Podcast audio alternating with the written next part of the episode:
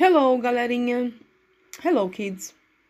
Eu sou a professora Luciene, de inglês, Teacher Lu, e nesse momento eu estou abordando a aula 4 do segundo bimestre do sexto ano. Recapitulando, aula de número 4 no segundo bimestre do sexto ano.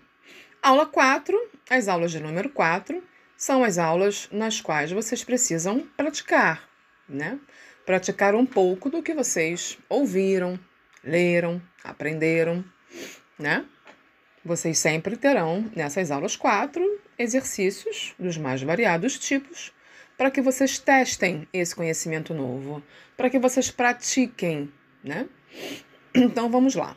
Nessa aula 4, nós encontramos exercícios sobre fábulas, sim, porque fábulas é, é, são um dos temas né, desse bimestre.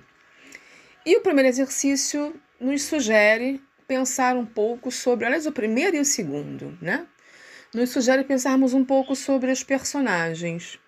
Como é que são os personagens em uma fábula? Os personagens são humanos? São animais? São coisas? Objetos? E aí? O que, que vocês acham? Os personagens são pessoas? Não sei. Saber eu sei, mas eu não posso dar resposta. Então vocês vão ter que né, ler se alguém esqueceu o que é uma fábula, o que são fábulas. Deem uma olhadinha lá, dá mais uma lida, lê mais um pouquinho, para poder chegar à conclusão né, certinha, com segurança. E poderem marcar a alternativa correta. Nós temos também a questão da, da moral, né? Ó, já dei uma dica. Quando a gente trata de fábula, quando a gente está abordando, lendo, né, degustando uma fábula, a gente encontra alguma mensagem muito importante, nem ao final dela. E a gente tem que saber se é uma piada, se é né, algo engraçado, se é um final muito feliz, se é uma moral, algo que a gente tem, algo que serve para que a gente reflita, pense sobre algo de fato importante, né? Então dá uma olhadinha lá, verifica o que que você leu, o que, que você aprendeu sobre o final das fábulas, né? Ao final da história de uma fábula, da narrativa de uma fábula, o que que nós encontramos, né?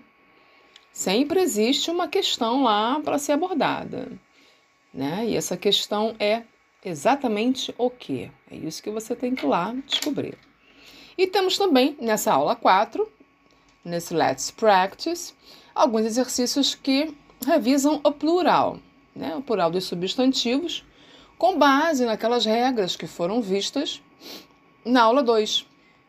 Porque a aula 2 foi sobre plural, né? Nós temos é, questões sobre os plurais irregulares, né?